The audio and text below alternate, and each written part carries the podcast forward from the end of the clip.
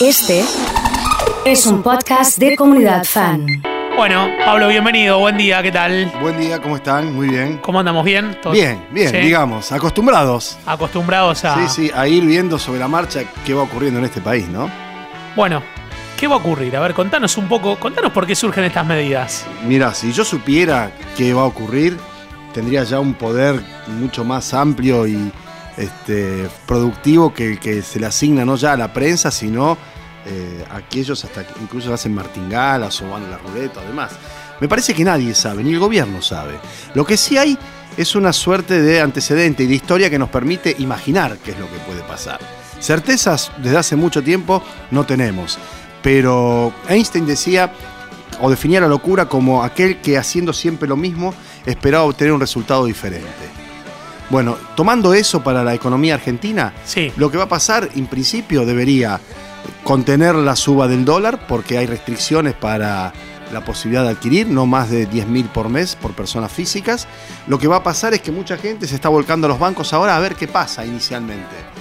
Por ahora hay retiros de depósitos, los han habido.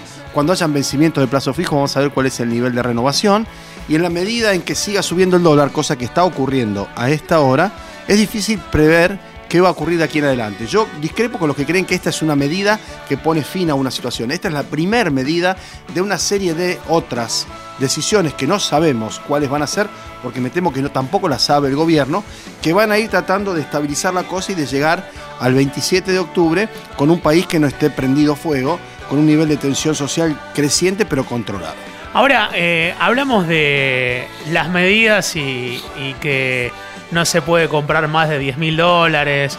Ponemos eso como tope y pensamos por allí en el que está tratando de comprar su departamento, el que tiene una plata ahorrada. Pero hablemos de los de abajo. No, eso no comen, eso están viendo de qué manera llegan y pueden pagar o qué pagan y qué dejan de pagar y viendo si el chico puede terminar lo que está empezando a hacer. Y en sectores medios, que son los oyentes nuestros, muchos de ellos, Sí. están viendo si pueden continuar yendo a las clases de guitarra, a inglés o terminar la ortodoncia. Quiero decir, son cuestiones que para nosotros están por encima de la línea de flotación, pero como bien decías vos, hay otros sectores que son los que efectivamente pueden llegar a desencadenar alguna situación de tensión social que están viendo si comen o no comen, si pueden este, sobrevivir un día más o qué hacer con sus propias vidas para obtener los recursos. Esto empuja a la marginalidad, a la marginalidad a la delincuencia y la delincuencia a la violencia. Oso, esta es una lógica lamentablemente que ya conocemos en la Argentina, ¿no? Y en términos económicos hablamos de que eh, indirectamente suben todos los precios, o sea, se nivela para arriba. Entonces, el tipo tiene un- una despensa, una, una pymes.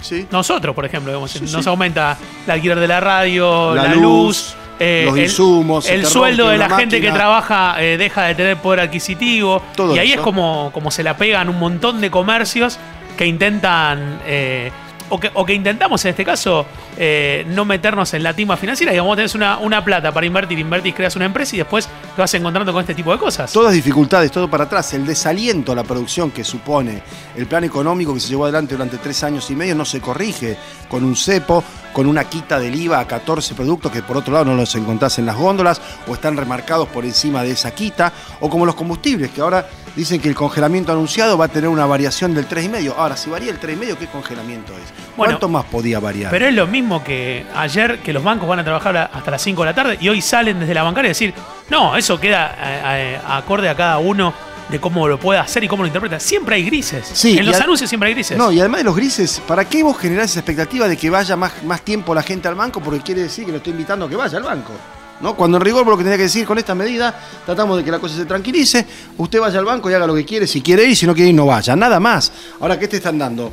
Unas horas más por si hay que sacar depósito, porque si hay que cambiar o comprar alguna cosa. En algunos bancos de la ciudad de Rosario, y esto me consta y hasta ahí voy a llegar con el dato, Sí. antes que abran las puertas, sus propios empleados estaban entre ellos conversando y viendo de qué manera transferían sus ingresos, si sacaban dólares, si la caja de ahorros, si renovaban el plazo fijo, los propios empleados del banco, ¿no? Entonces, cuando vos vas en el avión y ves a la zafata que está cuchicheando con la otra y la otra le hace un gesto como diciendo esto se va al... ¿Vos qué haces en el, en el cinturón? ¿Te abrochás mal el cinturón? No, te, te querés tirar por un paracaídas, lo querés buscar. Bueno, esto pasaba hoy en los bancos. La gente mirándose en la cola y los empleados atrás diciéndose entre ellos, ¿y nosotros qué hacemos? Y en realidad, y esto lo decía también el diputado Leopoldo Moró, no sé si hoy, mañana o la semana que viene, cuando haya efectivamente alguna concurrencia mayor a los bancos, no se la agarren contra el empleado del banco. No la emprendamos contra ese muchacho o muchacha que está detrás de la caja. ¿Qué tiene que ver? Porque en algún momento le va a decir, mire, no hay más dólares. O venga el martes o el miércoles, como pasó la semana pasada. En la mayoría de los bancos, vos querías ir a buscar dólares, cifras de 4 o 5 mil dólares, no 200 mil, ¿eh? Y te decían, vení el martes o vení el miércoles. De hecho, los tesoros abren recién a las 11 de la mañana, no podés ir a las 10 apenas abre el banco a hacer alguna operación en dólares. Y después te, te posdataban. Y mucha gente decía, no, si yo vengo el miércoles o el martes no hay más. Pero si se genera propiamente a partir de la incertidumbre del gobierno que no sabe ni está convencido de esas medidas, un círculo vicioso que se va retroalimentando, ¿no? Eh, Pablo, explícanos un poco cómo es la rueda, porque hay mucha gente que lo único que le genera eh, este, este tema es desinterés, lo aleja de cualquier tipo de, de- de- de conocimiento. eh, y indaguemos un poco sobre cómo funciona. Yo voy a buscar plata al banco. Sí.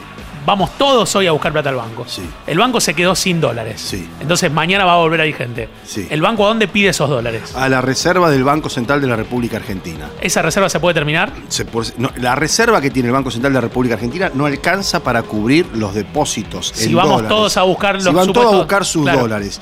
Y si va gente a querer comprar esos 10 mil dólares por mes, aún con esta restricción, las reservas de libre disponibilidad del Banco Central de la República Argentina no alcanzan. Ni hablar, si vos querés, o un banco quiere, y ya lo restringieron eso también, transformar las LELIC, que son letras, papeles, Sí. en dólares Sí. no alcanza ni remotamente. Entonces, Argentina está en un estado de precariedad y de debilidad que hace que tenga que estar muy sujeta a este tipo de controles que están en las antípodas del ADN de Cambiemos.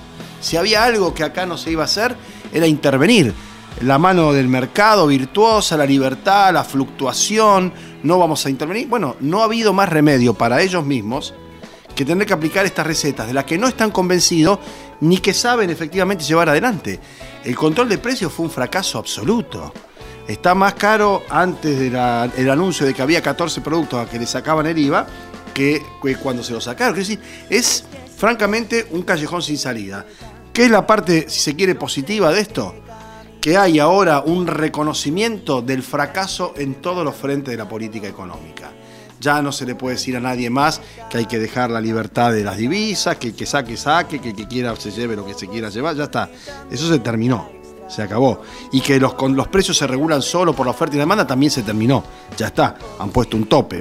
Y que las tarifas hay que sincerarlas y que los combustibles también le han puesto ahora un congelamiento. Es decir, todo ese discurso del neoliberalismo, de la virtuosa mano del mercado invisible, acabóse. O sea que toda la. to- ya, ya dimos la vuelta. Ya dimos la vuelta. Dimos la vuelta, digamos, en cuatro años dimos toda la vuelta. Dimos toda la vuelta y lo que falta ahora es que cuando terminen de salir por la giratoria los que estaban del lado de adentro, los que entren empiecen a hacer las cosas de tal modo que se recupere el consumo interno, el poder adquisitivo, el salario real, meterle plata a la gente en el bolsillo y entender que la Argentina tiene la posibilidad de volver a crecer, entre otras cosas para pagar y para no estar tan acogotados con la deuda del Fondo Monetario Internacional, si hay posibilidad de desarrollo.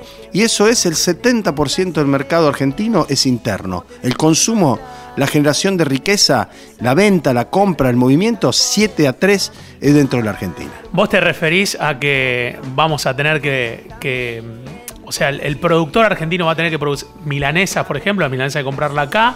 Eh, y, el, y el señor que compra las milanesas tiene que tener plata para comprar la milanesa. Claro, y tiene que Así, ¿no? comprar para que pueda criar la vaca, faenar la vaca y poder llevarla a las carnicerías. Porque estábamos comprando chanchos en Dinamarca, ciruelas en Chile, este, manzanas en Bulgaria, cualquier cosa. Es decir, la libre importación, la apertura de los mercados terminó devastando la industria nacional y además provocando precios caros, porque no está en ningún caso por debajo de lo que costaban los alimentos cuando eran producidos en la Argentina y comercializados aquí mismo, ¿no? O sea que es un combo fatal. Han errado en todos los frentes, Oso, lamentablemente, y por eso te decía con algún grado de ironía, si todavía hay lugar para eso en esta situación de crisis, que tan mal han hecho las cosas y se han desdicho de todo, que no me extrañaría que antes de fin de año tengamos fútbol para todo de vuelta.